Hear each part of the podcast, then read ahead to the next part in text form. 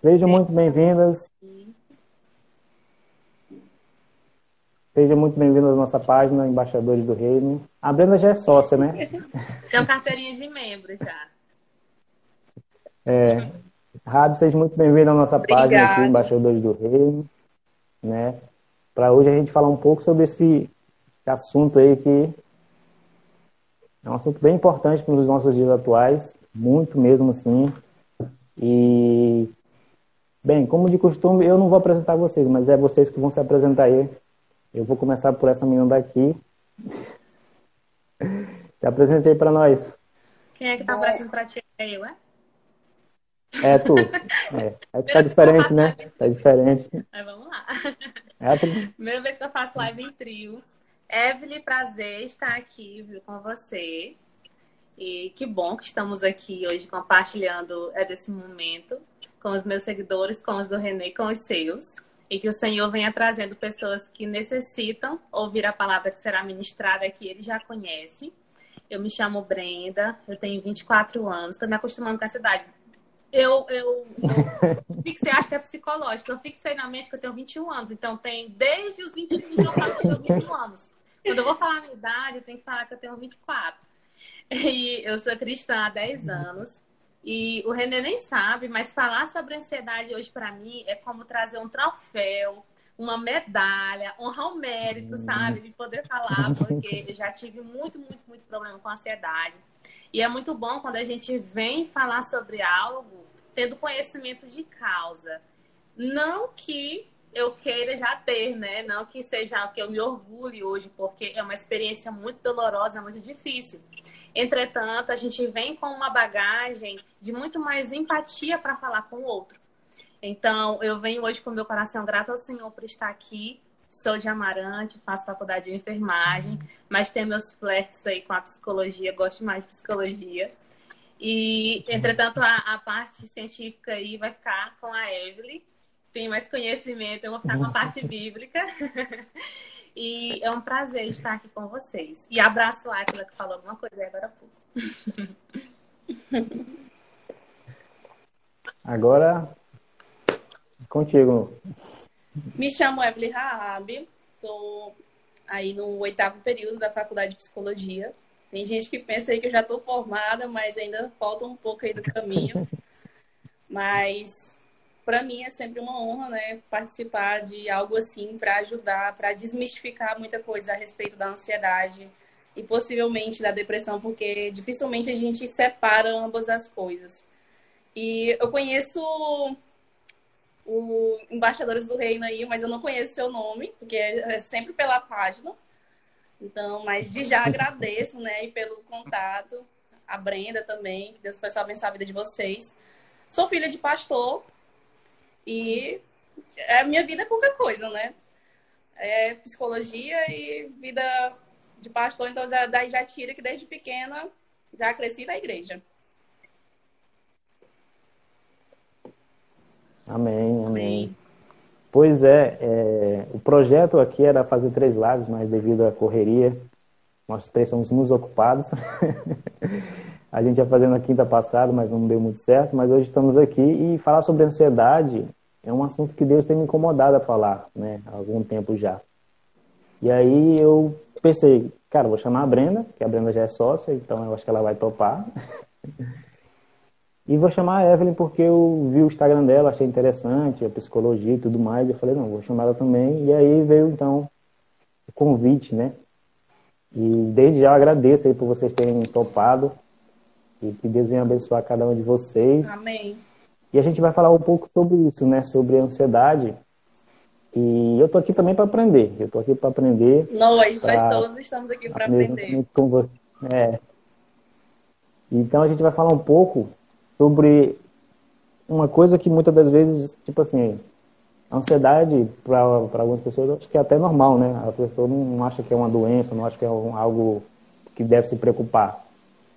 Mas eu gostaria que a Eva falasse um pouco mais sobre isso, sobre esse lado da psicologia, sobre essa ansiedade, né? Sobre esse mal que muitas das vezes é silencioso, não é muito falado, mas que causa muitos problemas, né?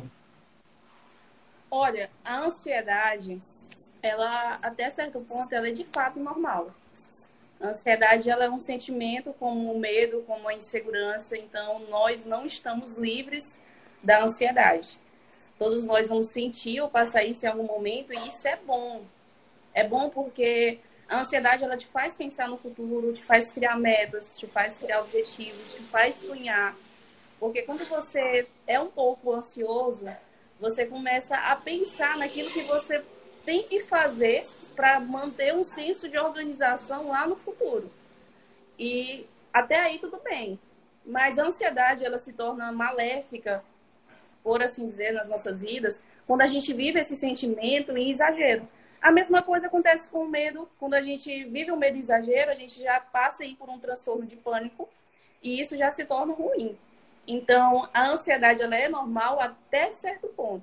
Quando eu digo que ela é um sentimento, uhum. isso já desmistifica a situação de que muitas pessoas pensam que a ansiedade ela é um pecado. Só que a ansiedade ela não é um pecado, então não se sintam ansiosos em relação a se sentirem ansiosos. A ansiedade ela não é um pecado, ela é um sentimento e só pode te trazer mal, né? pode te levar a comportamentos pecaminosos quando você experimenta essa ansiedade de uma forma exagerada. O Billy Graham ele diz que a ansiedade é o resultado natural de a gente colocar nossa vida, nossa confiança em qualquer coisa ou em qualquer pessoa que não seja Deus. Então, a gente ter esse cuidado, se nós estamos tendo esses, estamos experimentando esse sentimento é, com tranquilidade, sem exageros, é uma coisa que nós devemos fazer e a, a Bíblia né, nos orienta muito em relação a isso. Então, de já, ansiedade é algo normal, mas quando é exagero, quando a gente experimenta exagero, aí já é uma coisa que a gente deve pensar, meu Deus. Mas o que de fato seria essa ansiedade exagerada que já se torna um transtorno? É quando a gente pensa muito no futuro. Seria uma chuva de meteoros do tipo e se? E se amanhã eu não acordar? E se amanhã eu não conseguir trabalhar? Se amanhã eu não conseguir bater aquela meta? Ou se amanhã eu amanhecer doente? Ou se amanhã minha família amanhecer doente? Ou se amanhã alguém morrer? Então seria uma chuva o tempo todo ali bombardeando sua mente, né? Com chuva de meteoros. E se, e se, e se. E aí você começa a experimentar a sociedade. E eu acho muito interessante uma colocação de um autor que eu gosto muito de ler, que ele fala que a ansiedade, ela, todos os sintomas da ansiedade, basta você ler um, um livro médico com todas as doenças possíveis, porque a ansiedade ela te faz experimentar de vários sintomas. Então você fica ali sem, é, você não consegue mais controlar a própria respiração, você começa a experimentar uma fadiga você começa, alguns coçam, cortam o próprio cabelo e alguns caem no chão dependendo da crise de ansiedade. Então a ansiedade ela é algo que reflete na tua mente e principalmente no teu organismo. Então não tem como separar uma coisa da outra porque a ansiedade ela reflete nos sintomas físicos, não tem jeito. Então por aí a gente já entende o que é a ansiedade. É, interessante, né? Porque até que a gente acha normal ficar ansioso. Eu mesmo já tive momentos assim de ansiedade, tudo aquilo. Mas quando é tudo que é em excesso às vezes é, não é muito bom, né? Não, porque até eu, eu comparo isso um pouco com, com a gula, né? É, comer é algo bom, é algo normal. Mas a partir do momento que você come demais, aí você já está experimentando o pecado da gula. Por que, que você está comendo demais? A gente tem que se investir, tem que fazer essas investigações. Teu corpo realmente precisa dessa quantidade de comida? Aí comer demais vai te levar a obesidade, vai te levar a comportamentos inadequados, vai gerar um senso de baixa autoestima, porque a pessoa que come demais, ela é gorda, ela não vai conseguir se ver com os mesmos olhos. Então, a ansiedade, ela também faz isso com você a gente tem que se perguntar até que ponto esses ICs são normais. É, eu costumo dizer também que as pessoas elas só é, entendem o que de fato é ansiedade, porque todo mundo costuma sentir, algumas pessoas sabem, sentem isso mesmo a flor da pele, no sentido de sentir os exageros da ansiedade, mas não sabem é, o diagnóstico em si. Então, a gente, quando a gente conhece que é ansiedade, a gente dá um nome ao boi. Ah, então todos aqueles sintomas, todas aquelas coisas que eu estava sentindo é, eram, eram ansiedade. Então, eu preciso me tratar. Então, é nesse sentido que a gente precisa buscar orientação para saber o quanto os nossos sentimentos estão ou não atrapalhando a nossa vida.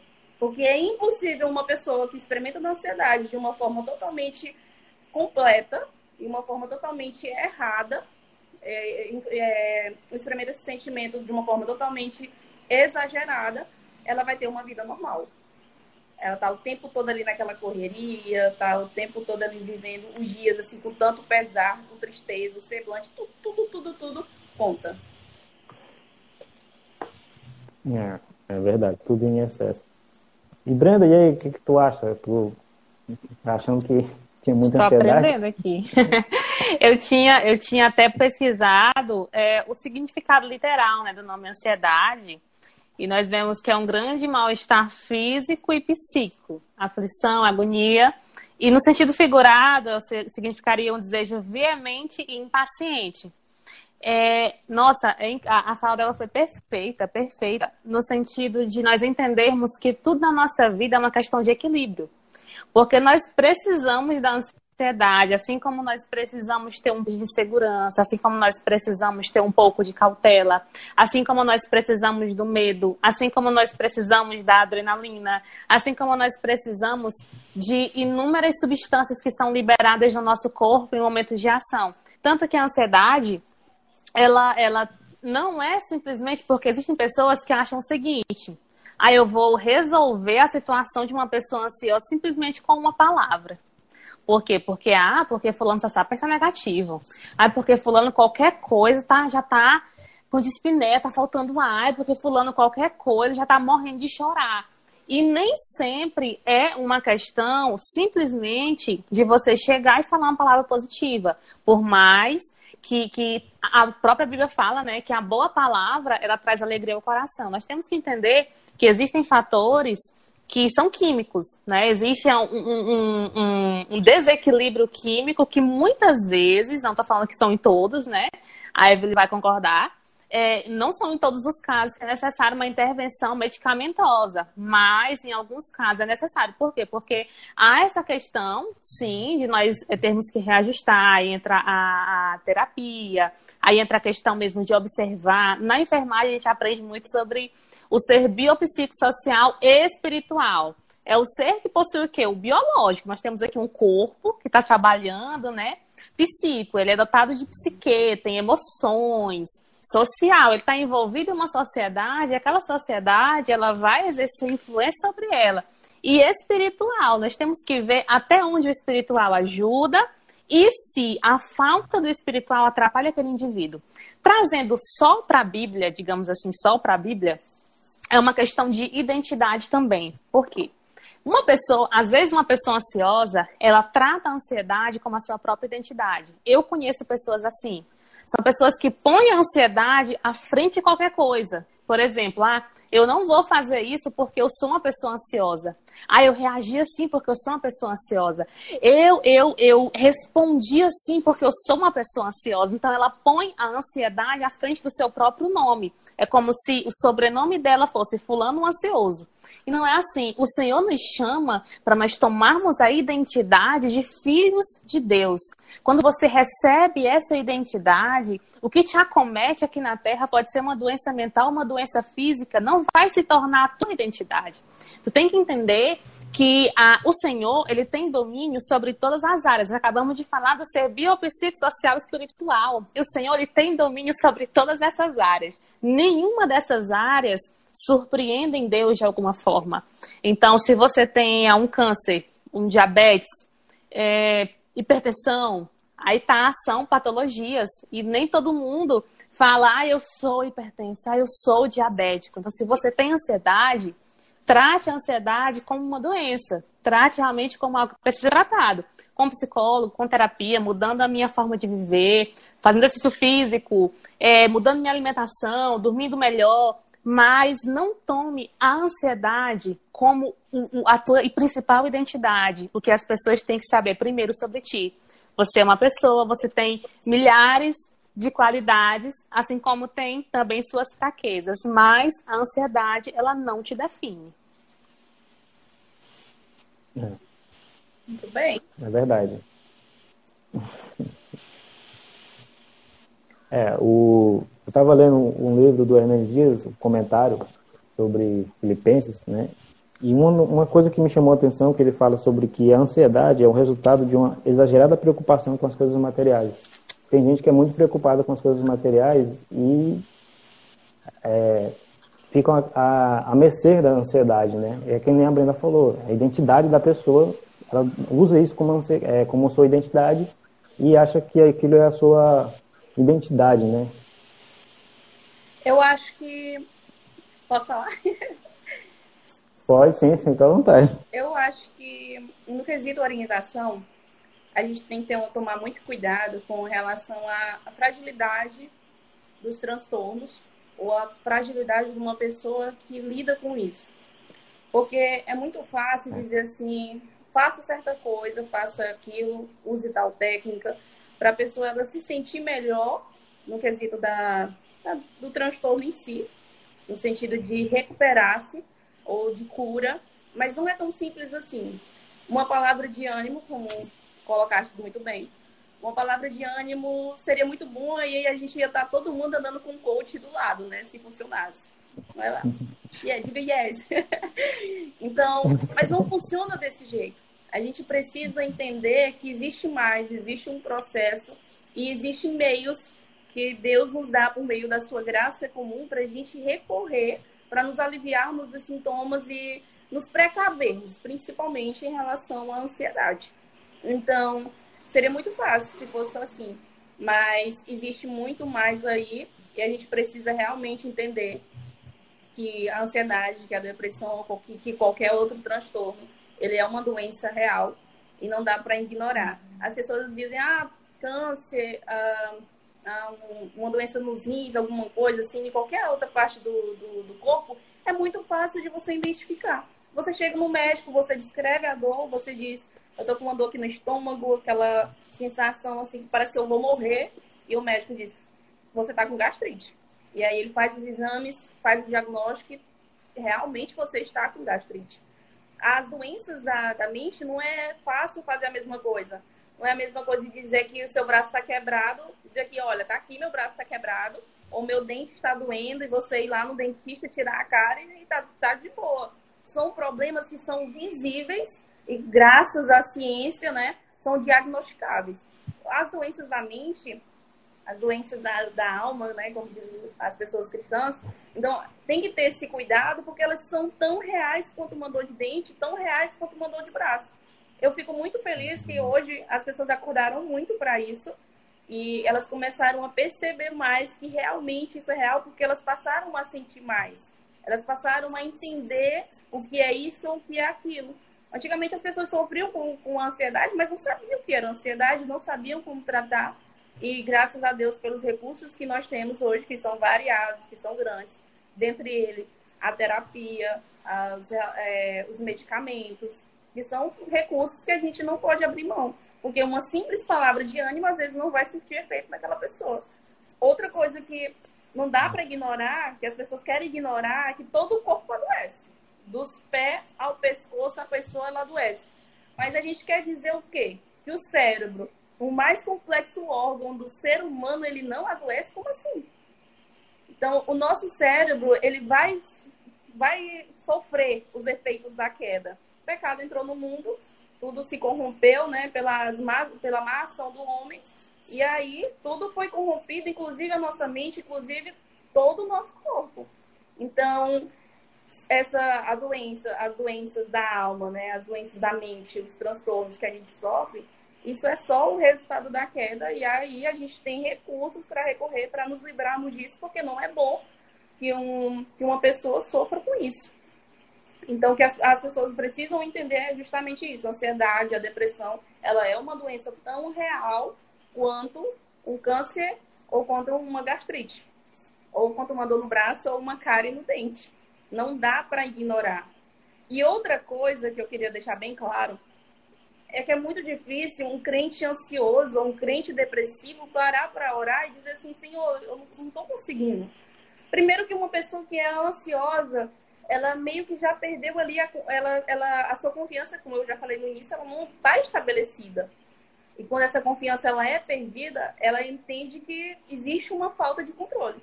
Porque uma pessoa é, que é ansiosa, ela vive aí numa linha bamba, numa corda bamba, ela não tem esse controle e por ela entender que ela não tem o controle sobre o amanhã, ela se sente perdida, ela se sente triste, ela se sente fracassada e ela fica o tempo todo planejando como que ela vai viver o amanhã. Que o que, que a Bíblia diz? A Bíblia diz o seguinte: cada dia o seu mal. Aí é Jesus já nos alertando sobre como a gente deve viver o hoje, encontrar graça nas coisas pequenas, no que é comum aos nossos olhos, para que a gente venha viver dias melhores. Então as pessoas estão com a mente lá no amanhã, sendo que elas deveriam estar com a mente aqui, no agora, vivendo o momento, vivendo o que lhes é dado, porque a vida é um presente. O agora é um presente de Deus. Então, o passado que já não nos pertence, né, já não já passou, já era, e o futuro não nos pertence. Então, a gente precisa deixar de querer ter um atributo que pertence somente a Deus. Nós queremos ser oniscientes, onipresentes, onipotentes e tudo aí, todos os atributos, mas isso não é nosso, é Deus. Você tem que entender que Deus é que controla todas as coisas, Deus é que está lá no futuro cuidando de tudo. Então, essa é uma coisa que a gente precisa nos orientarmos. E aí entra a questão, é, é o que a, eu, eu falo por ter experimentado. Quando você está em uma crise ansiosa, você não consegue se concentrar em orar. Você não consegue. Sim, tinha dias que eu simplesmente ajoelhava e não sabia o que falar. Eu estava sentindo tanta coisa, pensando tanta coisa, meu corpo estava tão assim. Vamos dizer, você tá. Olha, eu vou dar um exemplo. É, por exemplo, finge que um cachorro, um cachorro está te perseguindo na rua. E o teu corpo, automaticamente, ele é bombardeado por uma adrenalina tão grande que tu pensa que eu tenho que correr. Quando tu para, quando tu, tu venceu, o cachorro não te pegou. Mas quando tu para, o teu corpo tá como? Ele tá elétrico. Os teus batimentos cardíacos estão lá em cima. Os teu, tu sente uma fraqueza muscular e começa aquela coisa. E a ansiedade é isso que você sente de dentro para fora. Então começa aqui e vem com vários sintomas físicos. Eu não conseguia me concentrar para orar. E aí entra o que o Espírito Santo faz por nós, em nós. O papel do Espírito Santo, qual é? Ele intercede por nós. Então, era o momento em que eu falava, Espírito Santo, agora é a sua vez, porque eu simplesmente não consigo. E eu sentia o Espírito Santo pegando tudo aquilo que eu não conseguia transformar em palavras e levar a Deus.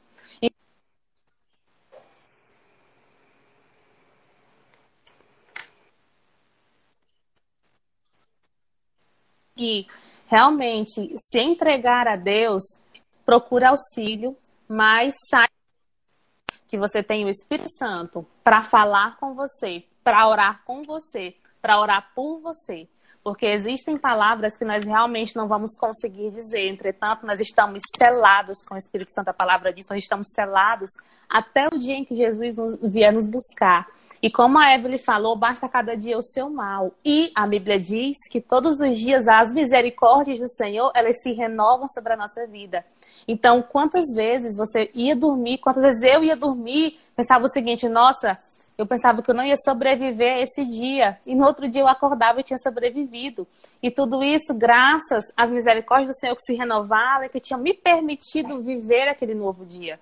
Então, procure auxílio psicológico, procure auxílio psiquiátrico, procure estar cercado de pessoas com quem você consiga se abrir e jamais esqueça que, mesmo que não haja palavras na sua boca, existe alguém morando dentro de você que consegue traduzir aquilo que você não consegue explicar. E entenda que Deus ele conhece o mais profundo do teu coração. O Senhor ele não vai olhar para o Renê, para a Evelyn, para mim agora e conhece o que a gente está falando, não. Até porque a Bíblia diz que quando a gente vai orar, ele já sabe, né? Antes da gente falar, ele já sabe. Então, tudo que a gente está falando aqui agora espiritualmente já aconteceu, o Senhor já sabe.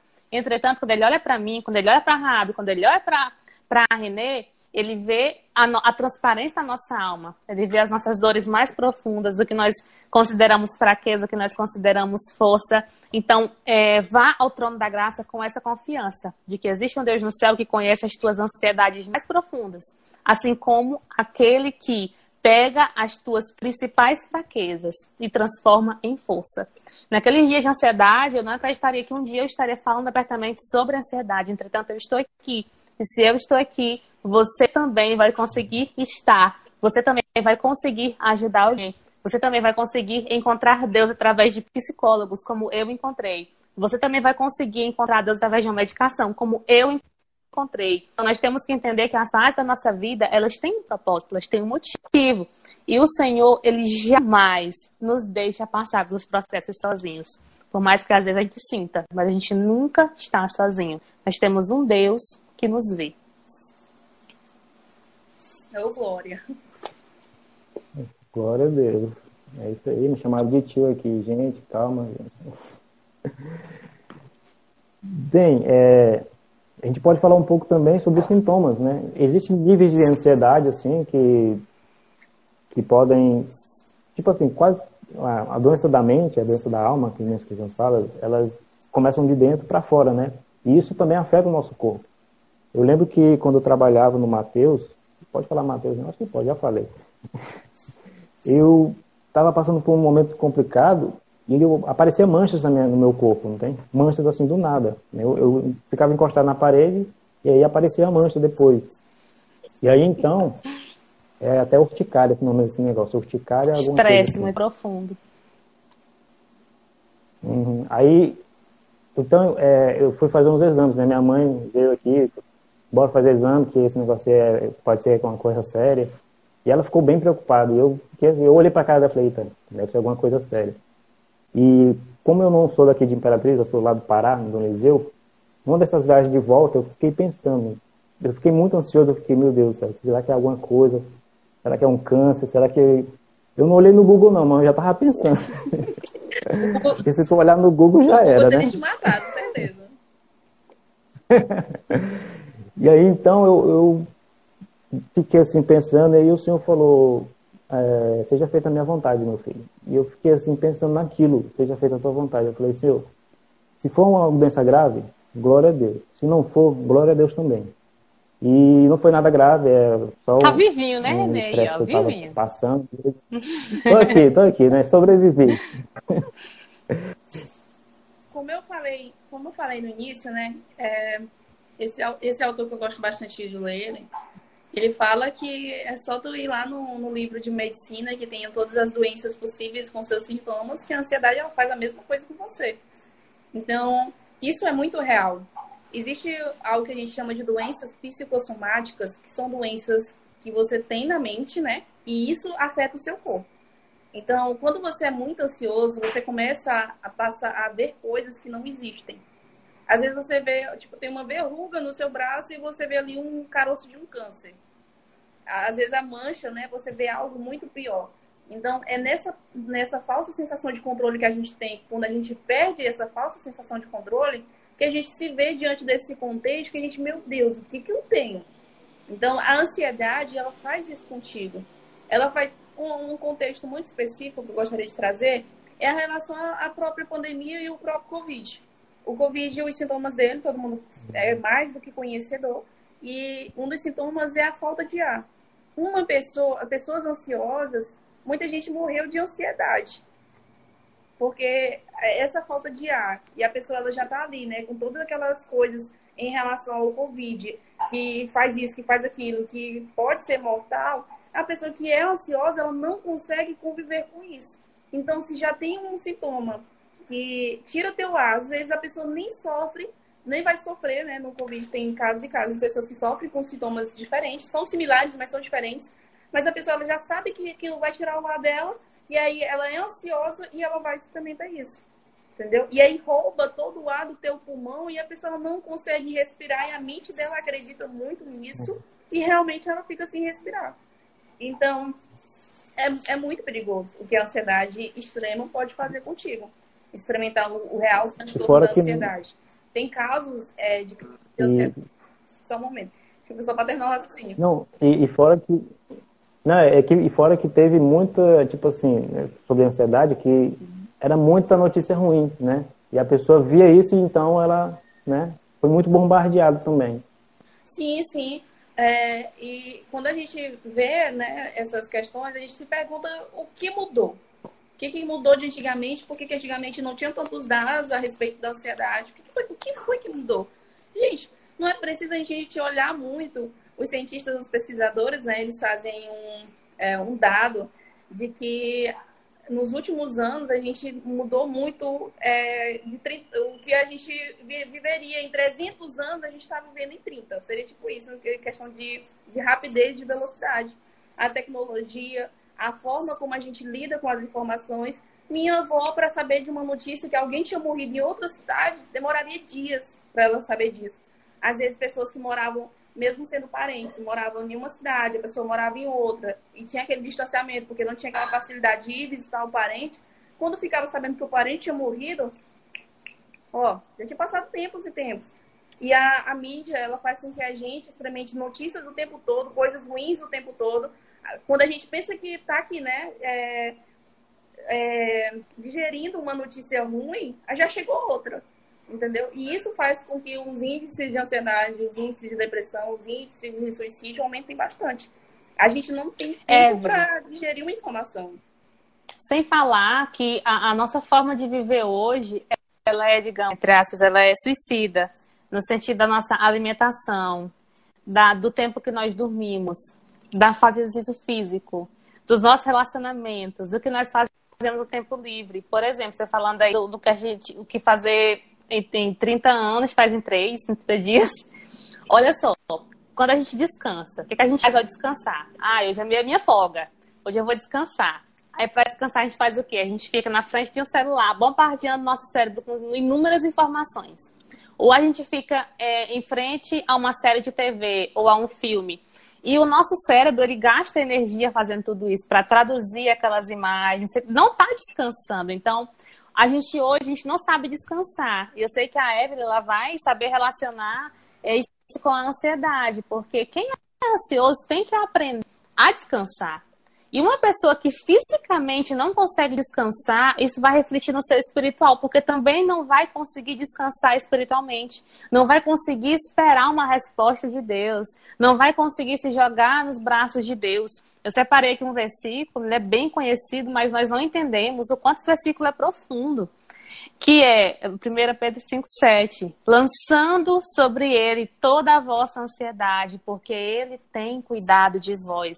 Quando eu lanço água, eu vou pegar essa bateria aqui, eu vou lançar ela, eu vou tirar ela das minhas mãos e vou colocar nas mãos de alguém. Então nós temos que aprender a lançar a nossa ansiedade aos pés de Jesus. E para aprender a lançar, nós temos que aprender a descansar. E como que está hoje o nosso descanso físico?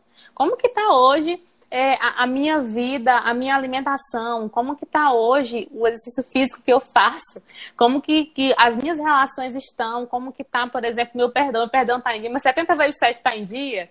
Ou será que eu estou perdoando uma vez achando ruim ainda? Então a gente tem que analisar todos esses fatores. É, como é que tá aí? Fala aí pra gente. Como é que tá o exercício? Como é que tá tudo em dias? É... Esses dias eu falei sobre produtividade aqui no, no meu Instagram. Falei o quanto tudo que é demais, tudo que ah, em nome da correria, né, do tempo é dinheiro, dormindo a gente perde tempo, que a gente se lasca, literalmente usando aqui o termo totalmente maranhense, a gente se lasca todinho por conta disso. Nós precisamos ter muito cuidado com aquilo, com os exageros da vida. E isso faz a gente experimentar as mais diversas ansiedades da vida. E isso reflete muito o nosso comportamento. Vamos lá. Uma pessoa que ela é ansiosa, ela vai refletir isso na comida. Ou ela come demais, ou ela come de menos. Quando você come demais, aí você vai ter uma mudança no seu corpo, você vai ter uma mudança é, na questão de disponibilidade, no que você quer fazer, mas não consegue porque é sedentário. Quando você come de menos, você vai experimentar de, um, uma magreza, que também vai refletir na sua baixa autoestima. Isso é o que a ansiedade faz com você. Ela faz com que você faça comportamentos que sejam literalmente estúpidos. É um assassinato ao próprio corpo, diremos assim. Porque a pessoa, ela tem, né, como se precaver, como se prevenir, mas ela não consegue, porque já está sendo dominada pelo, pelo sentimento, já está sendo dominada pelo que está experimentando. E às vezes, mesmo que seja fraco, mesmo que esteja ali a começar, as pessoas elas não é, não direcionam, não lançam as suas ansiedades sobre Cristo, que é o que a, o que a Bruna acabou de ler, né? porque Ele tem cuidado de vós. Imagine você colocar a sua vida. Às vezes a gente ora muito para Deus fazer a vontade dele nas nossas vidas, mas a gente não entende o que seria essa vontade de Deus. Aí quando Deus está fazendo a vontade da, nossa vida, que a gente não entende os seus nãos, que a gente não entende a, aquela fase que a gente está passando, aquele processo, nós começamos a desconfiar. E nós meio que tiramos né, é, esse pedido de Deus. Não, eu não quero que tu faça a tua vontade. E aí você começa a vi viver novamente sobre uma corda bamba, se desequilibrando e caindo o tempo todo, porque você está ali ansioso com o que há de vir mas as promessas de Cristo são fiéis e verdadeiras, e ali ele está dizendo assim, só lança sobre Aleluia. mim, eu tô cuidando de tudo, tô lá, eu tô lá, tô no futuro, entendeu? Tô tranca... É como é, se meus pais, eles sempre trancaram tudo, né? A preocupação de pais, eles sempre foram assim, porque crianças, jovens, eles não estão nem aí se a casa tá trancada, alguma coisa. E aí meus pais, eles sempre vão lá, e minha mãe é muito, muito preocupada com questão de casa fechada. Ela tem um medo em relação a isso que vocês não têm ideia. E aí a gente vai sair, eu não tenho essa preocupação. Sou muito desorientada em relação a isso. Estou de boa. E ela sai, ela sai fechando tudo. Fecha a porta do quarto, fecha a porta de cozinha, fecha o portão, fecha tudo. E ela está tudo trancado. No sentido de estar tá tudo seguro. A mesma coisa seria Deus. Ele está dizendo ali, está tudo trancado. Você está seguro, você está guardado. Ele está ali trancando as portas, te preservando, te guardando, mas você não está entendendo nada. Então, é, a ansiedade ela reflete muito nessa falta de insegurança. Mas a ansiedade também pode ser algo genético, pode ser, é, muito, como a gente já falou, né? Pode ser um desequilíbrio químico. Então você não precisa se sentir ansioso ou pior dos pecadores porque você experimenta ansiedade. Não. Verdade. Tem tudo, tudo, tudo tem uma solução e você precisa entender suas vulnerabilidades. Você precisa entender quem você de fato é para você buscar ajuda, é, para você buscar. E uma coisa que que é bem interessante é que a gente tende a achar, sabe o quê? Que Deus só nos aceita se nós formos perfeitos. Nós temos enraizado esse pensamento em nós, então nós pensamos o seguinte: poxa, Deus não vai aceitar o meu coração ansioso. Deus não está aprovando os meus pensamentos. Deus com certeza está muito decepcionado comigo. E quando nós entendemos que nada pega Deus de surpresa, mas exatamente nada, Deus nunca sentou no seu trono e pensou assim: nossa, hoje a se superou. Hoje a Breda pecou, foi com vontade. Nossa, hoje a Evelyn nossa, não esperava esse dia, Evelyn. Nossa, hoje o Renê, o Renê já passou da minha cota de perdão, dá para perdoar ele mais não. Não, por quê? Porque Deus, ele, ele, ele é atemporal, né? Então, o Senhor, além de ser atemporal, ele é onisciente. Então, não existe isso. E hoje eu quero desafiar vocês a fazerem algo que se tornou uma prática minha, que é o de ofertar a Deus o que você tem para ofertar. Por exemplo, hoje você tem gratidão para ofertar a Deus, vá lá e oferte toda a sua gratidão. Hoje você tem alegria para ofertar a Deus, vá lá e oferte toda a sua alegria.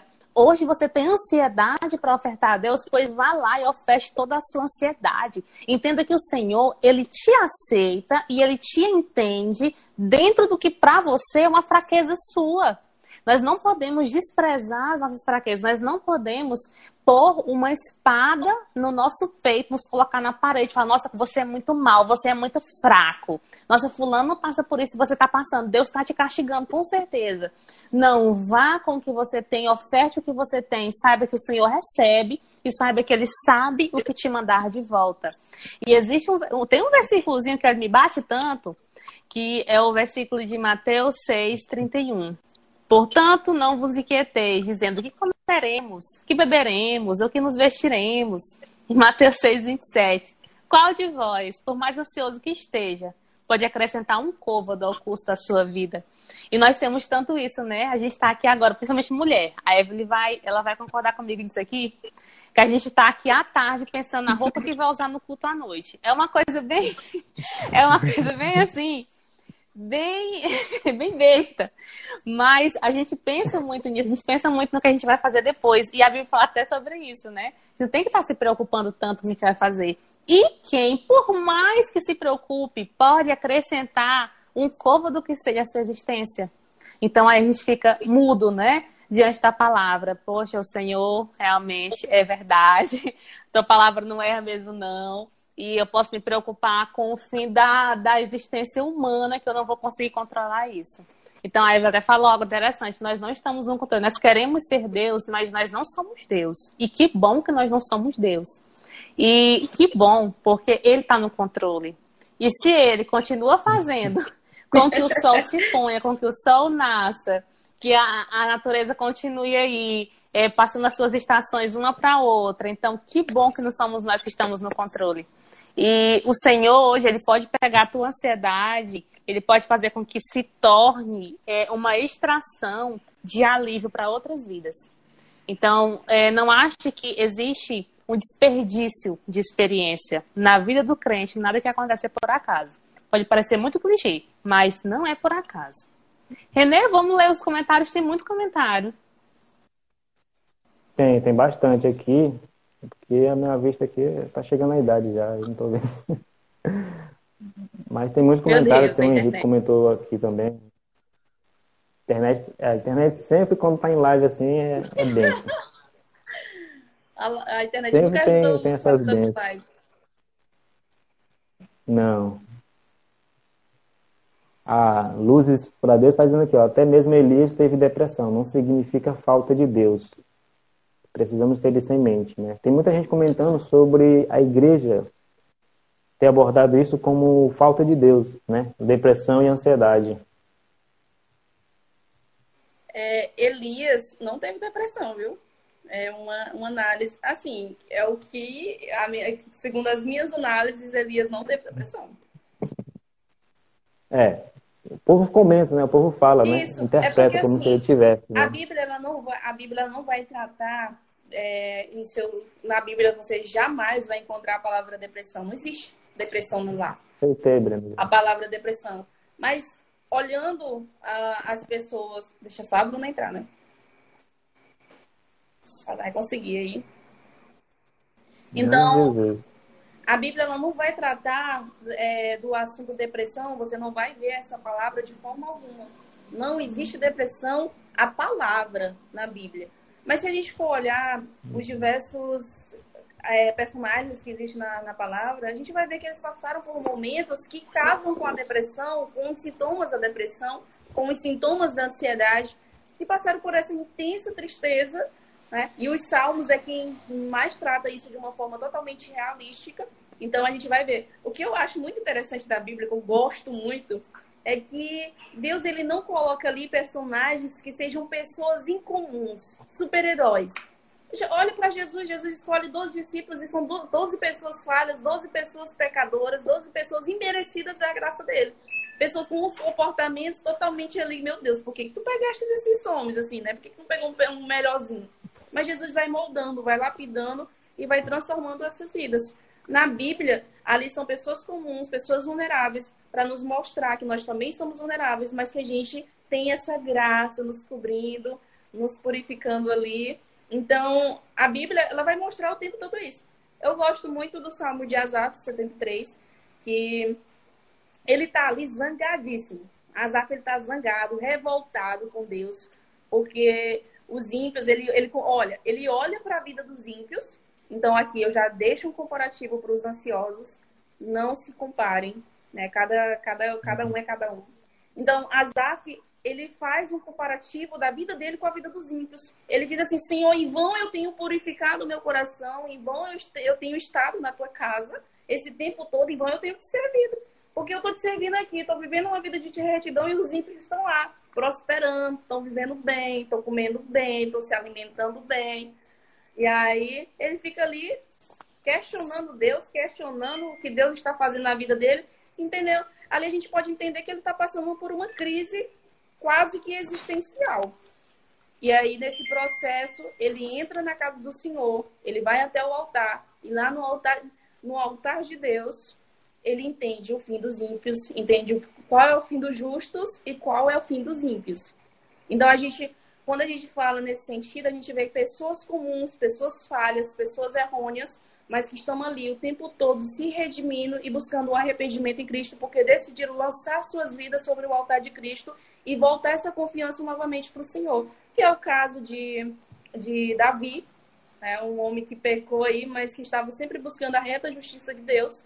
Então, são vários os exemplos bíblicos que a gente tem de pessoas que passaram por momentos de intensa tristeza e passaram, no caso de Elias, que pediu a morte para Deus vir matar ele, mas por um, um, tem um contexto específico aí na, na história de Elias, mas são pessoas comuns que passaram por tudo isso para nos mostrar que nós também somos pessoas comuns, mas que também vamos é, usufruir dessa graça, usufruir dessas misericórdias que se renovam todas as manhãs. Então, a ansiedade, ela é fácil, totalmente facilmente prevenida na, nas Sagradas Escrituras é no sentido de lançar ao Senhor, entender que Ele está cuidando de tudo, que amanhã é um dia que não nos pertence, cada dia é o seu mal. Então, eu vou entendendo que eu vou viver o agora. O apóstolo Paulo, aos Filipenses, ele escreve no capítulo 4: Regozijai-vos o Senhor mais uma vez, eu te digo regozijai-vos. Sempre, ele fala sempre. Paulo não está dizendo assim, se regozija no Senhor em uma quinta-feira, se regozija no Senhor numa quarta, ele não está dizendo dias específicos, ele está dizendo para tu te alegrar no Senhor todos os dias.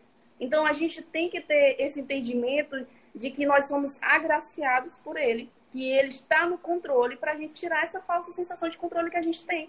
Eu acordo, é o que o salmista Davi ele nos traz no capítulo no, no Salmo 3, né? Ele diz que ele acorda, que ele, ele deita, ele dorme e ele acorda porque a mão do Senhor sustentou. Então, é esse senso de confiança que a gente precisa ter para nos precavermos da ansiedade. A Bruna falou aí a respeito do. Não vou dizer que eu não sou uma pessoa ansiosa, porque às vezes a gente tem sim esses momentos de ansiedade, de querer que uma coisa chegue. A gente, às vezes a gente experimenta isso na, na internet, viu? Na compra da internet. Às vezes a gente compra uma coisa e aí 15 dias para chegar, a gente fica ali e tal. Mas o meu nível de ansiedade é tão grande, assim, no sentido de que eu compro uma coisa na internet e eu esqueço. Quando eu chego, é, é, pra mim é uma surpresa o, o entregador do meu portão. Como assim? Chegar eu, o que foi que eu comprei? ah, com questão de roupas, né, pra ir pro culto. Eu, uma hora antes de ir pro culto, eu vou me arrumar e aí eu olho as possíveis, né, as possíveis disponibilidade ali, olho ali. Então, eu não me considero uma pessoa, já fui, mas eu, hoje, graças a Deus, eu sou uma pessoa que não me considero ansiosa, né? Nesse sentido de ser excessivamente ansiosa. Tenho minhas mínimas ansiedades, claro, mas entender esses conselhos que Paulo nos traz é algo muito bom. E ele diz aqui, ó, é, no, ainda no capítulo 4, no versículo 8, nos alertando sobre a questão do pensamento. Ele diz: tudo que é bom, tudo que é agradável, tudo que é digno de elogios, nisso pensai. Tudo que for para a glória do Senhor Jesus, pensa nisso. Olha, Paulo, ele aqui, muito tempo atrás, nos dando um alerta de o quanto os nossos pensamentos são traiçoeiros e o quanto os nossos pensamentos são perigosos. Então, a gente precisa se atentar sobre o que nós estamos pensando e questionar esses pensamentos. É, vamos lá. E se amanhã eu morrer? Eu preciso questionar esse pensamento para me poder me, me aliviar da ansiedade. Isso é uma técnica que você usa amanhã eu vou morrer como? Por que, que eu vou morrer? Alguma coisa assim, né? Você questiona nesse sentido, não, eu tô saudável, tô aqui bem. E se eu morrer, eu morrer para é lucro, vamos lá com o Paulo. Evelyn. E tem a questão de pensamentos, pensamentos não serem fatos, né? Pensamentos são pensamentos. Nós temos. Nem tudo que vem à nossa mente é real. Sim. Na psicologia a gente chama isso de pensamentos disfuncionais. Quando você pensa muitas coisas que você pensa que não é legal. Por exemplo, você se achar feio é, você pode questionar esse pensamento facilmente. Por que, que eu sou feio? O que, que me faz ser bonito? Por que, que tem um padrão pré-estabelecido pela sociedade que me faz ser bonito ou ser feio? Entendeu? Então, são coisas que a gente pode realmente questionar. A sociedade tem a forma dela, eu sou um pouco diferente, sim. então, sou um pouco diferente, sim. Eu sou bonita a imagem do Senhor. Pronto. Questionar do pensamento, vencido o pensamento, e eu não vou mais ficar ansiosa em relação a esse pensamento de ser feio ou de ser bonito. Entendeu? Então a gente precisa aprender a questionar nossos pensamentos, porque muitos deles são disfuncionais. E são pensamentos, crenças inúteis que a gente tem sobre nós mesmos. Entendeu? Então, a gente precisa questionar esses pensamentos para que a gente possa vir a viver melhor. Eu lembro na época de fazer terapia que tinha uma, uma, uma tarefa que era para mim a mais difícil. E parecia ser tão simples que era olhar no espelho e falar o que eu estava pensando, né? Ou falar algo positivo, ou simplesmente conversar comigo. Quando ela falava para mim, parecia uma coisa muito simples. Quando eu me olhava no espelho, eu ficava olhando para mim assim, pensando, o que, é que eu vou falar para essa pessoa? Ah, eu não tinha coragem de falar o que vinha à minha mente. Por quê? Porque naquele momento eu via o quão é, é, irreal era. Então, quando eu colocava para fora, olhando para mim, eu entendia como aquilo não era real, como não ia acontecer e como eu estava me preocupando à toa. Então nós temos que bater de frente com o que a nossa mente diz para nós. Nós temos que entender que o inimigo das nossas almas ele não tem acesso aos nossos pensamentos. Os nossos pensamentos só o Senhor tem acesso. Entretanto, ele consegue infiltrar os seus pensamentos em nós. O que o inimigo sabe das nossas vidas é o que ele sabe estudando a raça humana, né? Tem uh, milhares de anos que ele estuda. Mas, e o que nós falamos. Mas o que nós pensamos ele não sabe. Entretanto, ele pode contaminar. Então nós temos que trazer realmente para a luz. E eu amo quando Jó, Jó lança uma palavra de confiança em Deus assim tão profunda quando Jó diz o seguinte: Ainda que Deus me mate, nele esperarei. Ainda que Deus me mate, tem umas traduções que falam: Contudo, os meus caminhos eu defenderei diante dele. Então, é entender, Jó entendeu que eu não estou no controle da situação. Quem está no controle é Deus. Como a Evelyn falou muito bem. Quem está no controle é Deus. Se o Senhor achar por bem me matar, eu vou continuar esperando nele. A gente lê isso com uma naturalidade, mas se põe no lugar de Jó e imagina o que era falar isso para Deus. Senhor, está aqui a minha vida, eu amo viver, amo estar sobre essa terra, tenho uns amiguinhos legais, tenho uma faculdadezinha legal, gosto demais daqui. Se o Senhor quiser tirar amém, imagina só. então, é um nível, é uma profundidade tão grande em Deus a ponto de confiar realmente a própria vida nele. E uma coisa, é, René e Evelyn, que nós temos que entender. Nós estamos em um processo com Deus. E qual é esse processo? Nós estamos sendo transformados à imagem de Jesus Cristo. Isso só vai parar quando o Senhor nos levar, quando, ou quando Cristo vier buscar a igreja. O que acontecer primeiro? Todos nós estamos nesse processo. Não existe um cristão, ele pode ter 50 anos dentro da igreja que vai falar: o meu processo acabou. Eu já estou perfeito, estou 100% Cristo aqui, 100% Deus, estou perfeito. Não, não existe. Quando você estiver perfeito, o Senhor vai te levar, digamos assim mas nós estamos nesse processo. E nós temos que entender que para alcançar a estatura de Cristo, como a palavra diz, nós vamos ter que lidar com esses pensamentos, porque Eve falou, o pecado entrou no mundo. Então, tudo que é ruim entrou junto naquela brecha. Então, hoje nós experimentamos a ansiedade porque o pecado trouxe essa noção de morte, esse temor da morte, né? É, esses milhares de, de, esses milhares de ansiedades e preocupações. Pensem bem, se o pecado não tivesse entrado, nós não teríamos que trabalhar. A Bíblia diz que a terra, ela produziria automaticamente seu próprio alimento. Então, tudo que hoje é preocupação para nós não estava no plano original de Deus para a sua criação.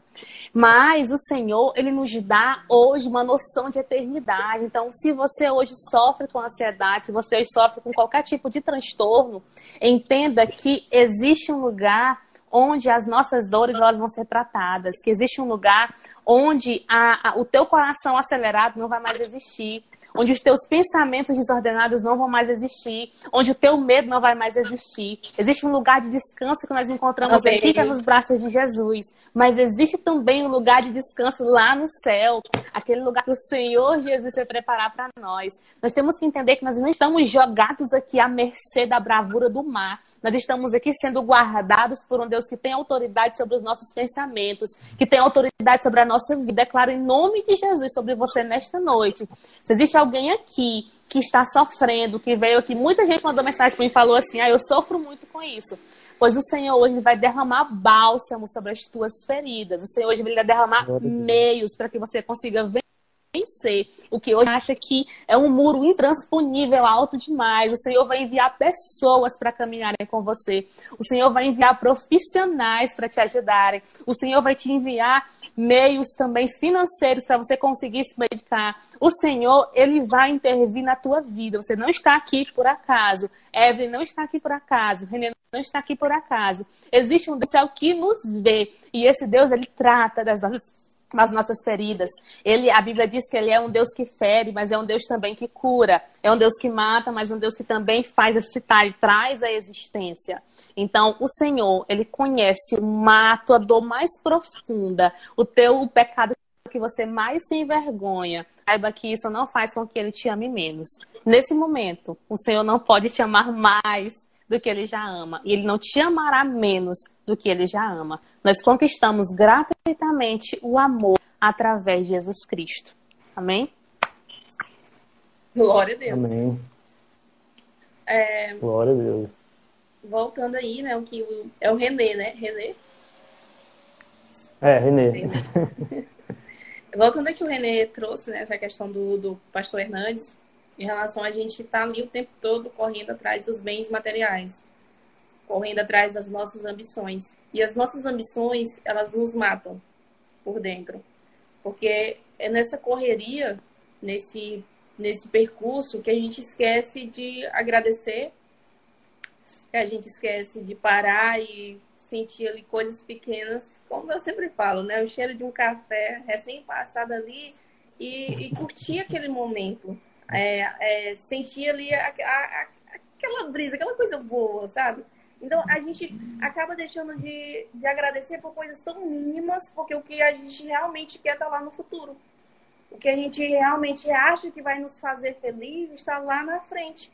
Às vezes, o, o que me faz feliz, às vezes, é ter um dia, tive um dia totalmente cansativo, eu chego na minha casa, coloco um, um louvor bem suave, bem calmozinho, e vou tomar um banho ali, eu fico com a cabeça ali jogando água debaixo do chuveiro, para mim tá ótimo. Então, é, são prazeres que a gente não pode ignorar e que a gente precisa aprender a agradecer. E deixar de ser estúpido a ponto de colocar nossas alegrias somente no futuro. Entendeu? Nossa felicidade, ela não tem que estar atrelada no futuro, mas o que a gente vive aqui e o agora. As pessoas, elas estão o tempo todo correndo atrás dessas coisas. Tem uma, uma citação do C.S. Lewis que eu acho brilhante, que ele diz o seguinte, que se a gente considerasse as verdadeiras promessas, se a gente considerasse a alegria das promessas que somos prometidas no, no, nos evangelhos, a gente ia entender que o nosso Senhor considera nossos desejos não demasiadamente grandes, mas demasiadamente pequenos. Porque nós somos criaturas medíocres, correndo o tempo todo atrás de dinheiro, sexo e ambição, porque nos esquecemos do convite glorioso do que seria fazer castelos de areia na, na praia, né? Porque estamos lá construindo castelos de areia na lama da favela. Então, o Senhor ele nos oferece uma riqueza, que é construir castelos de areia na praia, e a gente quer correr atrás de, de coisas banais como sexo, dinheiro, ambição, correndo atrás o tempo todo dos bens materiais, e a gente está ali nos contentando em construir castelos de areia na lama da favela. Essa é a citação que o Lewis traz. E seria basicamente isso. A gente é feito de de dessas coisas, né? De querer o tempo todo. A gente quer muito o tempo todo. E esse querer muito o tempo todo faz com que nós experimentemos uma ansiedade desmedida. Ai, se eu não conseguir uh, chegar lá onde eu quero, e aí? Se você não conseguir, o que você vai fazer? Porque isso te dá uma falsa sensação de controle. Seria aquela prova, você vai fazer uma prova, ah, vamos lá para a prova do Banco do Brasil que vai acontecer nesse domingo. Você vai vamos supor que a pessoa se preparou o tempo todo para essa prova, estudou demais e tal, ali, aquela coisa toda. Vai fazer a prova no domingo, chega o resultado no mês que foi proposto os resultados, você olha e seu nome não está na lista. Mas você tinha feito planos para passar, você achou que iria passar, você se sentiu confiante que iria passar. E aí, se você não passar? Entendeu? Seria basicamente isso. Eu, eu aprendi muito a entender que tem certas coisas que não são para mim.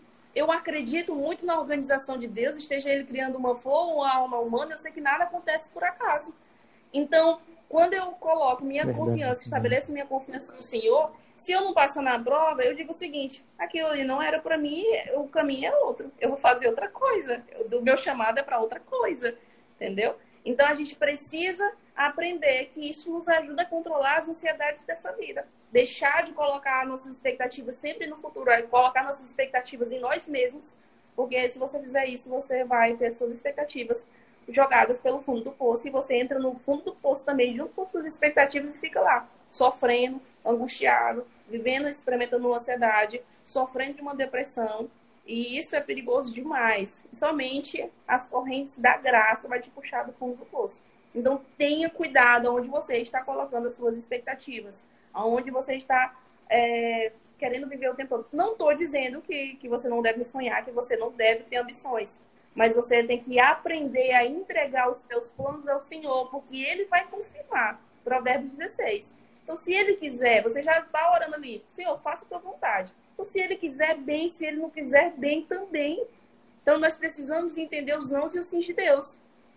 E isso é importante para as nossas vidas. Então, essa ansiedade, ela é prevenida, ela é controlada quando você entende o Deus que você serve, quando você entende que você deve estabelecer sua confiança no Senhor, que você deve lançar sobre Ele a sua ansiedade. A Elizabeth Elliot, no seu livro Sofrimento Nunca é em Vão, ela fala uma coisa que me chamou muita atenção e que eu coloco pra, como prática na minha vida. Ela falou que muitos dos sentimentos dela ela estava ali apaixonada pelo Jim. Ela estava muito apaixonada por ele, mas ela entendia que ela, o casamento não era para ela. ela. Ela disse assim, não, eu acho que o chamado de Deus para mim não é o casamento, sinceramente. E mas aquilo ali estava angustiando o coração dela de uma forma que ela não conseguia entender. E ela disse assim: Eu aprendi a colocar os meus sentimentos sobre o altar de Deus. Eu peguei meus sentimentos que estavam ali me sufocando. Tá aqui, Senhor. Eu não sei o que eu vou fazer com esses sentimentos, mas eu sei que o Senhor sabe o que o Senhor vai fazer. Então, transforme isso numa oração. Pegue os seus sentimentos. Às vezes a gente apresenta inúmeras coisas para Deus. Nós apresentamos o que queremos. Nós apresentamos nossa família. Nós apresentamos é, os nossos desejos. Senhor, quero isso, quero aquilo. Uh, nós apresentamos os nossos amigos. Nós apresentamos os lugares que a gente vai mas nós nos esquecemos de apresentar nossos sentimentos que moldam a forma como a gente lida com o nosso bem-estar. Então, pegue essa, esse conselho da Elizabeth Elliot que ela traz e torne como prática na sua vida. Pegue os sentimentos e os apresente a Deus, porque eles não vão mais te sufocar. Então, a gente precisa aprender isso porque é essencial às nossas vidas. Amém. Verdade, verdade. Né? Tem que apresentar entregar a nossa vida para Deus. Se entregamos a nossa vida para Deus, entregamos tudo, né? Não só metade, né? Mas absolutamente tudo. Sim. Né? Bora ler os comentários? Tem comentários aí? Perguntas? Tem comentários aqui, ó. A Brenda comentou que o livro é perfeito. Sofrimento não cai, não cai em vão, da Elizabeth Elliot é perfeito. Sim, muito bom, muito bom o livro. É, alguém, alguém tinha comentado antes de eu sair, não sei se vocês leram no momento que eu estava, é, maneiras de vencer a ansiedade. Acho que a Evelyn. Ah, é. Coment... Legal a Evelyn comentar. Não cheguei a ver aqui. Alguém perguntou. Maneiras para combater a ansiedade. Ah, é, deixa bem a gente.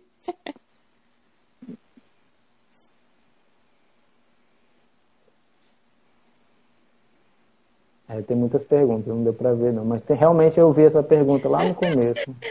Tinha, a pessoa perguntou como vencer a ansiedade. Se eu não vou escrituar é porque tem algo maior, amém, tem um chamado aí que não é esse, né, mas amém, glória a Deus. vai passar. amém.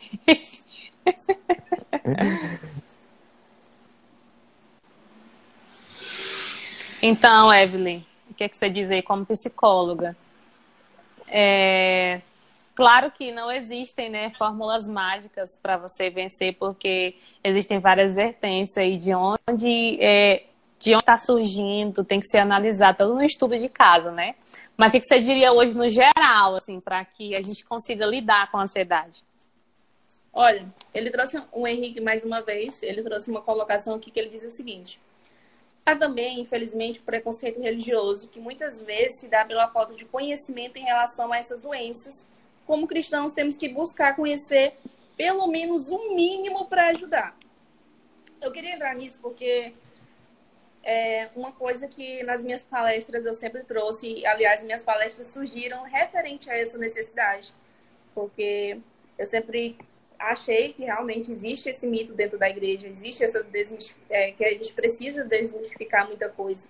Crente também sofre, crente também tem depressão e isso é muito claro na Bíblia. Você não, para você é, dizer que isso não é verdade, você não leu a Bíblia. Porque a Bíblia diz: No mundo tereis aflições, mas tem de bom ânimo, porque eu estarei contigo. A Bíblia fala sobre a, as inúmeras provações que nós iríamos passar. A Bíblia não, não te oferece lentes cor-de-rosa para você viver no mundo. Não. A Bíblia te traz uma realidade, mas nessa realidade ela também te traz que você tem um único Senhor e Salvador que pode estar ali o tempo todo segurando na sua mão. Então, tudo isso a gente não, não deve ignorar essa realidade que está presente nas nossas igrejas. Existem pastores se suicidando, existem jovens com ideações suicidas dentro da igreja, existem jovens irmãos que estão ansiosos e que precisam sim se tratar, precisam sim se cuidar e precisam sim é, dos recursos com, da graça comum de Deus, como uma terapia, como um medicamento, não tem nenhum problema.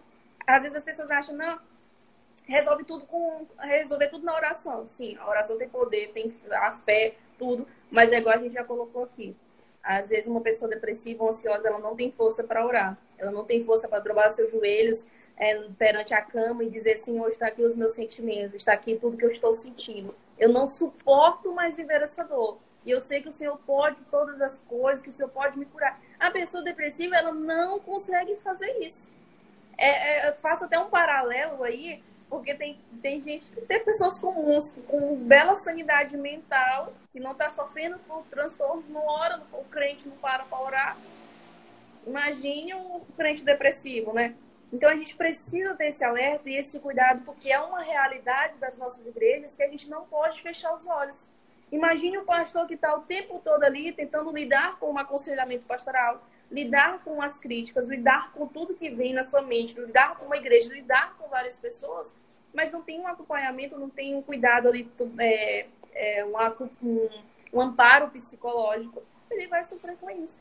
Então, os pastores, principalmente, né, que são os líderes das nossas igrejas, eles precisam é, ter essa abertura para se falar sobre é, tratamento, se falar sobre ansiedade, se falar sobre essas coisas que são comuns, né, hoje em dia graças a Deus, desde quando eu iniciei o curso até hoje, eu posso dizer que esse ano eu, eu vi muitas igrejas abrirem as portas e vamos falar a respeito do assunto com os nossos jovens. E eu fico muito feliz quando eu vejo isso. Porque é uma realidade. Crente também sofre depressão, crente também sofre ansiedade. E a gente precisa aprender a lidar com isso e a lidar com essa realidade. É verdade, né? Graças a Deus tem muitas igrejas aí abrindo essas portas. Eu vejo muitos cartazes aí, eu vi até alguns da Evelyn falando sobre depressão. E isso sempre, foi uma coisa que eu pensei, tipo, por que, que a gente não fala sobre depressão? Por que, por que, que a gente não tem muitas palestras sobre depressão na igreja, né?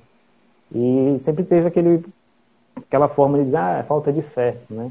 É falta de fé, por isso que a pessoa está passando por, isso, por aquilo. E, e, às vezes é uma coisa totalmente errada, né? falar que é falta de fé. Né? Como a Evelyn falou, que, e João vai dizer, né, que no mundo nós teríamos aflições. Né? Ele disse que não teríamos, não seríamos isentos de passar pelas, pelas coisas desse mundo. Né? Deus, eh, Jesus Cristo nunca prometeu, olha, se você me seguir, você não vai ter ansiedade, você não vai ter depressão, você não vai pagar boleto. Não, ele nunca falou isso não ele sempre falou que nós teríamos aflições, né? que nós passaríamos por isso. Mas a diferença é que nós teríamos ele para lidar com isso, para cuidar disso. E João 14, 27 traz um dos textos mais lindos da Bíblia, é, quando Jesus fala: Deixo-vos a paz, a minha paz vos dou. Não vou lá dou como dá o mundo. Não se turbe o vosso coração, nem se atemorize. E quando Jesus fala sobre deixar a paz dele para nós, não é a paz do mundo, nós temos que entender o seguinte: qual é a paz que o mundo oferece? O mundo oferece prazeres momentâneos, né? A paz vai ser você trair a sua esposa, vai ser você sair com seus amigos e beber até não ver mais o mundo. vai ser você afogar as suas mágoas nas drogas. Então, a paz que o mundo dá, quando não são é, é, esses, essas, como que eu vou definir? Quando não são, é, digamos que a resolução dos problemas dessa maneira é, vai oferecer uma paz que é a ausência de dificuldades. Então, você está em paz quando você. A própria OMS ela vai definir saúde como bem-estar físico, mental e social. Então, a Organização Mundial da Saúde ela define a saúde como isso. Então, é a, é a, completa ausência de doenças, é o completo bem-estar. Mas, quando Jesus fala que ele deixaria a paz dele para nós, é a paz que consegue se manter de pé espiritualmente, mesmo quando tudo ao redor pede para que você caia. Porque a paz de Jesus é a paz que fez com que ele não negasse Deus na tentação no deserto. É a paz que fez com que ele conseguisse se preocupar com a salvação sendo crucificado. É a paz que fez com que ele pedisse para Deus o perdão dos pecados daqueles que estavam lá embaixo falando mal dele. É a paz que conseguiu fazer com que a orelha daquele soldado fosse curada. É a paz que conseguia fazer com que Jesus fosse sempre levado à oração.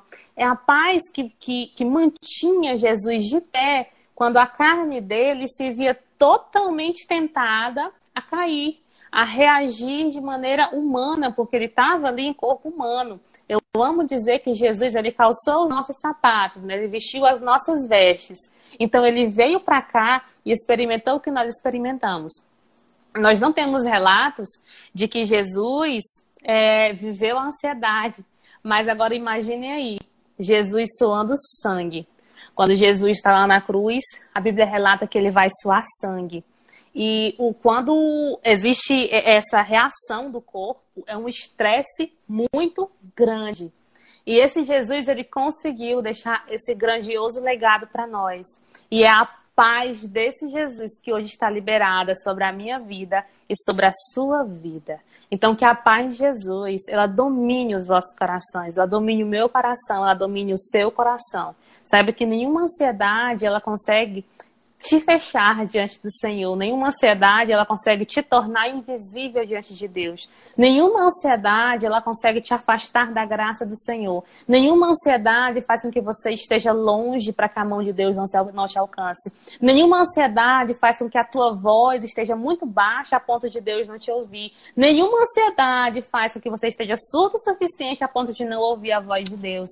Então entenda que existe graça disponibilizada para a sua vida, que existe a paz paz de Jesus disponibilizada sobre a sua vida e que nós podemos sim vencer a ansiedade que tão de perto tenta nos é, nos dominar. Davi fala, né? Quando a ansiedade me dominava no íntimo, teu consolo trouxe alívio à minha alma. Então, Jesus, ele é o nosso alívio e é o nosso amigo bem presente em todos os dilemas da nossa vida. Uma coisa que Amém. Uma coisa que eu sempre trago quando eu vou falar sobre esse assunto em relação aos julgamentos. É em relação ao quanto já falamos por aqui, o quanto nós somos pessoas vulneráveis e o quanto nós somos pessoas frágeis. Mas a verdade é que uma pessoa que ela é ansiosa, ela sofre ainda mais com essa fragilidade. É como se ela se transformasse aí numa redoma de vidro. Então, ela é mais frágil, ela é mais é, quebrável qualquer coisa machuca, qualquer coisa dói mais, e isso pode levar ao que a gente, ao que a gente chama de depressão.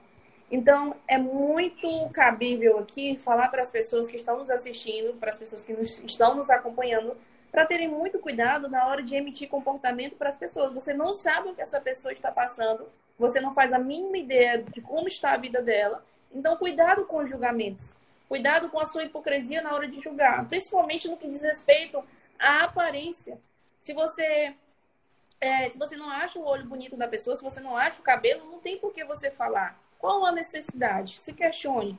Então, essas coisas, por mais que sejam mínimas, ah, mas questão, isso é tão besta. É besta para você, mas para uma pessoa que está com ansiedade, que está sofrendo com essas coisas, não, é algo que se torna milindroso. E se torna qualquer, que qualquer coisa vira um gatilho para a pessoa. Então, tenha cuidado na hora de emitir palavras, na hora de emitir qualquer coisa. É o que a Bíblia nos alerta, né? Não, não fazer julgamentos precipitados, não, não julgar o outro. mas amar o próximo como a ti mesmo. Então, saiba amar as pessoas, saiba é, cumprir esse mandamento que o Senhor nos ordena. Ame as pessoas. Ame a ponto de, de mostrar para elas que você se importa com seja lá o que ela esteja passando. A gente prega muito o tempo todo sobre empatia. Ah, seja empático. É, a gente precisa. Mas a empatia é se colocar no lugar do outro. E dificilmente isso vai ser, na, na prática, isso vai se tornar real. No sentido de você sentir o que o outro está sentindo. Não. Nunca, por exemplo, a Bruna, ela pode sofrer de ansiedade, pode me contar todos os sintomas, tudo, tudo, tudo, e eu não vou estar sentindo naquele momento a mesma coisa que ela sentiu. É igual a mãe contando quando o filho, como, como a dor foi tão insuportável que ela esqueceu da dor. Mas eu não, eu, ela, eu fico imaginando na dor, mas eu não consigo imaginar o tamanho que foi a dor e sentir isso em mim. Então, mas essa empatia, ela acaba sendo um pouco falsa, né? Porque isso a gente não faz. Mas esse se colocar no lugar do outro é você ter a capacidade mínima de respeitar a dor do outro. É você olhar, olha, eu não sei o que você está passando, eu não entendo muito perfeitamente, mas eu estou aqui, eu te ofereço meu ombro amigo, eu te ofereço um abraço. Eu sei que um, eu sei que um abraço ele é bom. Eu, eu sei que um abraço pode tranquilizar uma crise de ansiedade. Então, uma pessoa com ansiedade vai lá e abraça essa pessoa quando ela está no meio daquela crise, que ela está ali chorando. Não ignore as lágrimas, não ignore os gestos, não ignore nada. Porque a ansiedade ela não é frescura, ela não é um mimimi. Não é algo para ser tratado como se fosse uma coisa qualquer. Não, qualquer coisa pode ser um gatilho para essa pessoa vier a pensar em suicídio, pensar em ter uma ideação suicida. Então, salve vidas com atos humanos. Seja apenas um humano que é, se importa com o outro humano. É isso que a Bíblia nos orienta. Amar o próximo como a ti mesmo. Então, ame as pessoas e aprenda a refletir o comportamento de Cristo nisso. Aí vamos lá para o contexto da mulher adúltera. Os fariseus chegam lá, apresentam a mulher para Jesus. Na verdade, eles não querem nem apedrejar a mulher, mas eles querem colocar Jesus, já julgar ali para condenarem Jesus. Mas Jesus ele é sempre muito sábio, sempre muito doce, sempre muito calmo. E ele fala: quem não tem pecado, depois de apresentarem, ó, oh, essa mulher que ela é adúltera, ela é isso, ela é aquilo, ela é isso, ela é aquilo. Jesus diz: quem não tem pecado, que atira a primeira pedra. Então, da mesma forma que essa pessoa ela tá aí sofrendo de tudo isso, e às vezes a gente é, ignora ou às vezes a gente trata como uma coisa qualquer, você também pode vir a sofrer. Você pode também sentir essa vulnerabilidade porque você também é fraco. Você não é um super-homem. Você não é uma super mulher que não vai sentir as coisas. Você não é o escolhido de Deus para não sentir nada aqui nesse mundo. Não. Então, entenda o outro. Entenda, seja capaz disso. Seja capaz de amar o próximo, porque é uma coisa que você precisa fazer. E às vezes a gente ajuda a pessoa com o mínimo. É oferecer um ombro amigo, é um abraço, é escrever algo como escrever algo para a pessoa, se você é bom com, com escrita, escreva algo para essa pessoa, um bilhete, alguma coisa, e mostre para essa pessoa que você se importa, que você está ali, que você é, oferece esse apoio. Escreva um versículo bíblico de orientação, dê um livro, faça, são atos de serviço que salvam vidas. Então, cuidado, muito cuidado com os julgamentos, com a forma como você trata as pessoas. Como diz o nosso querido Tiago, é, a língua é como uma fagulha de fogo que pode incendiar uma floresta inteira.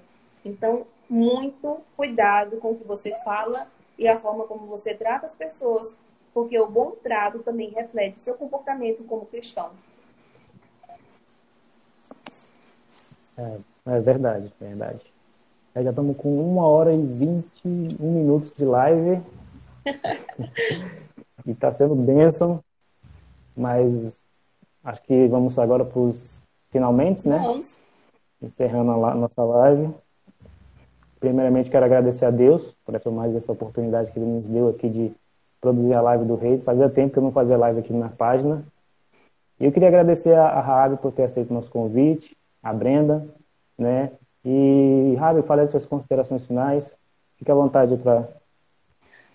Quero agradecer pelo convite. É sempre, para mim é sempre uma honra falar do assunto. Tenho muito que aprender todas as vezes que eu me vejo numa situação assim.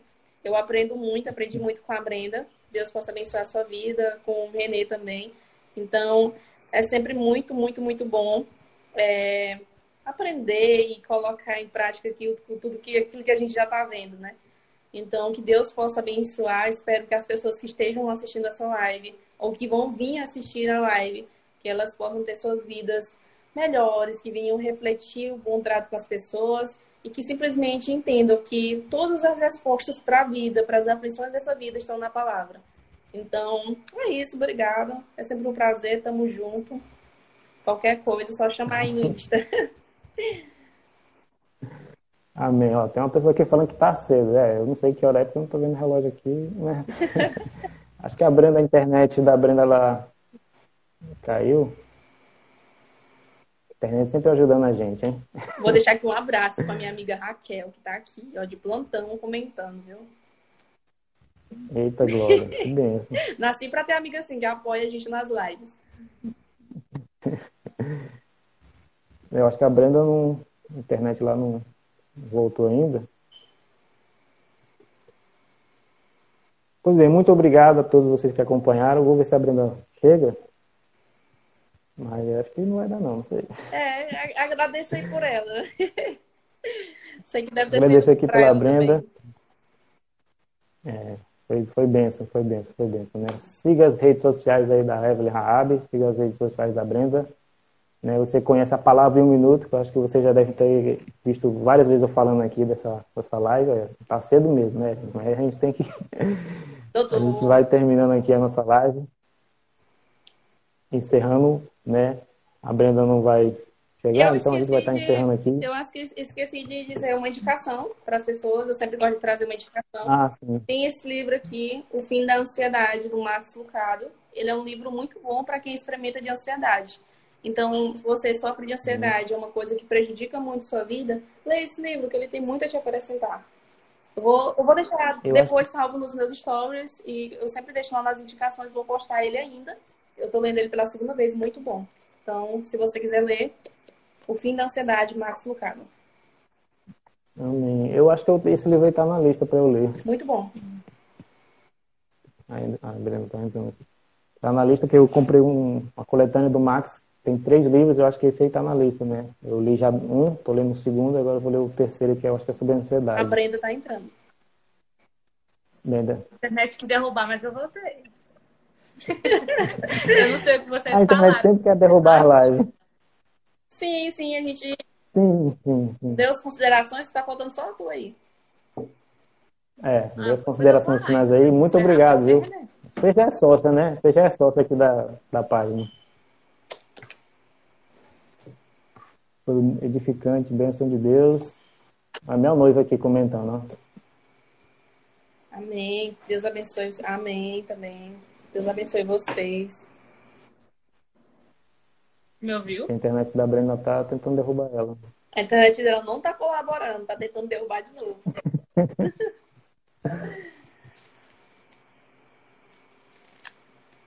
não. Nada, nada. Bem, siga a página da Brenda, tá bom? Vamos ver, vamos esperar mais um pouquinho, ver se ela.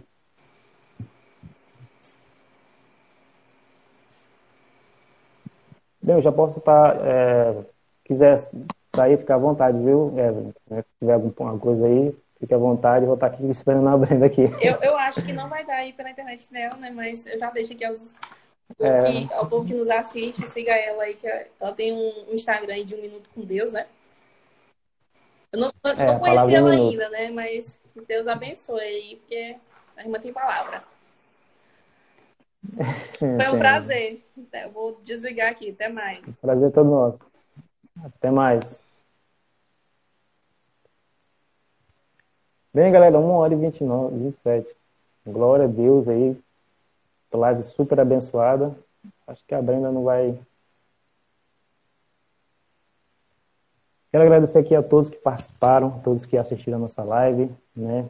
A live vai ficar salva. Se você quiser indicar para uma pessoa, para essa pessoa assistir, manda para lá essa live também. Vai estar tá aqui no, no nossos feed. É, infelizmente a Brenda não vai conseguir entrar, mas muito obrigado aí, ó. Palavra em um minuto. Segue lá a página, que é bênção. Toda terça-feira tem vídeo abençoado lá. E até hoje eu estou tentando entender esse mistério da Brenda falar tudo em um minuto. Ah, eu acho que até ela também está tentando entender até hoje.